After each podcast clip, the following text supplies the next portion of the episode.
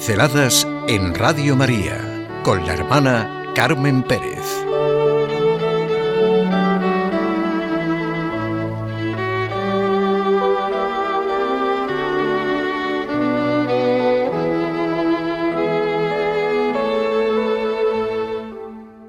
Los hombres raramente aprenden lo que creen ya saber.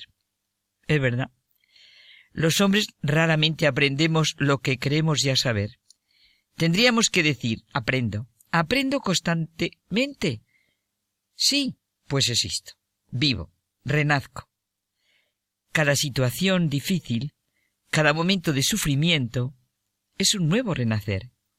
¿Cómo vivo yo ese renacer del que le habla Jesús a Nicodemo? Esto lo dijo Evelyn Baugh, escritor inglés autor de novelas satíricas, y esta frase puede ser la síntesis de su vida y lo que le lleva a la verdad. Le han llamado pluma inquieta, en búsqueda de la verdad. Nació en 1903 y se crió en un ambiente típico de clase media inglesa. Demostró una gran inclinación a la literatura, aunque estudió historia. Esto explica en parte su producción literaria e histórica obtiene brillantes notas y consigue una beca, y tiene por compañeros a chicos de la élite británica.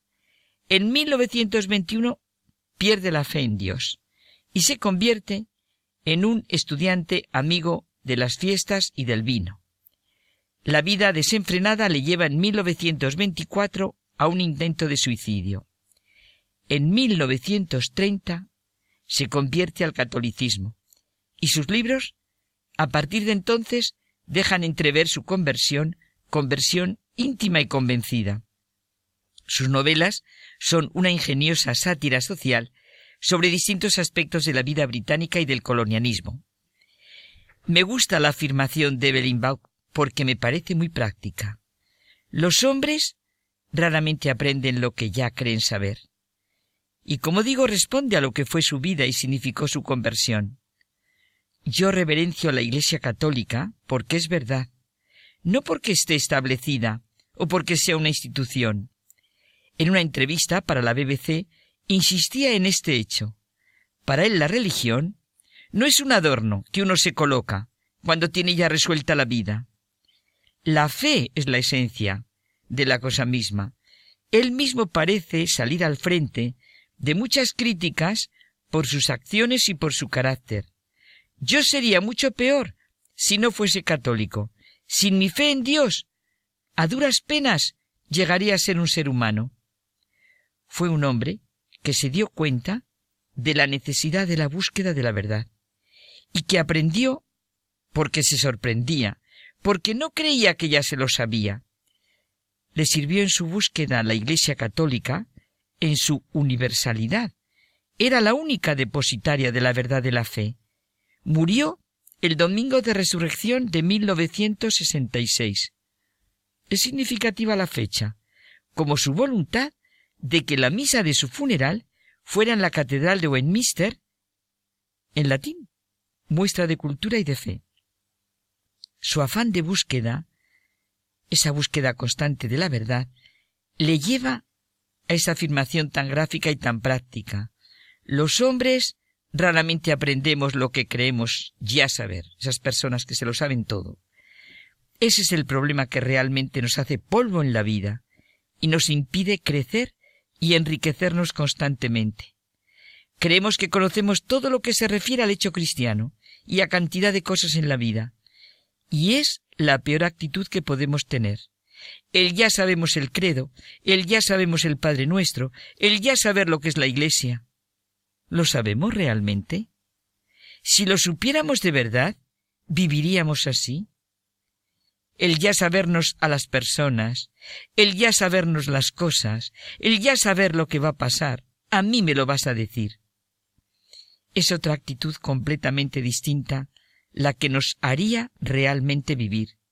Si no os hacéis como niños, no entraréis en el reino de los cielos.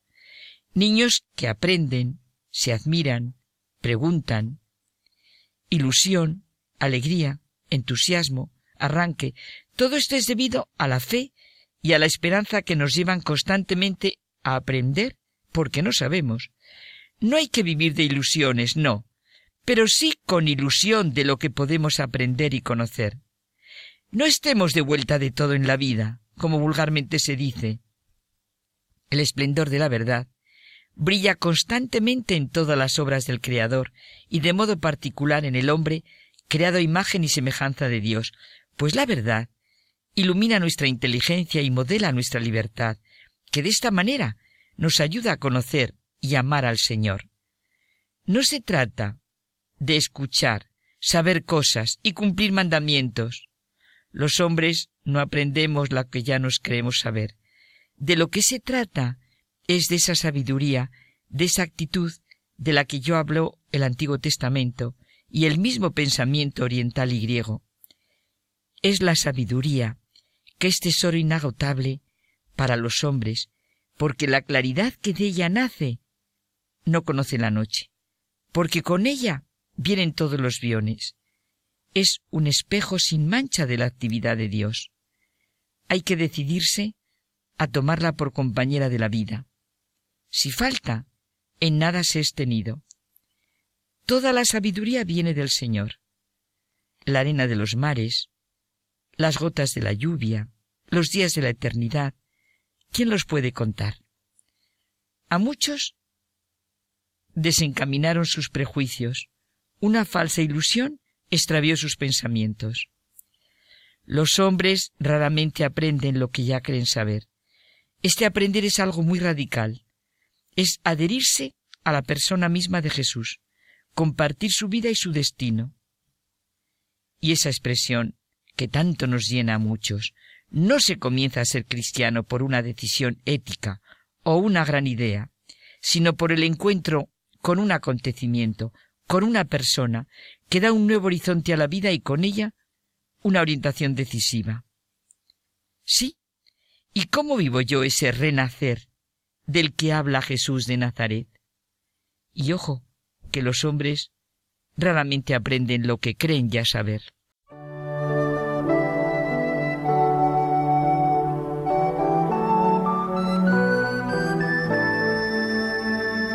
Pinceladas en Radio María con la hermana Carmen Pérez.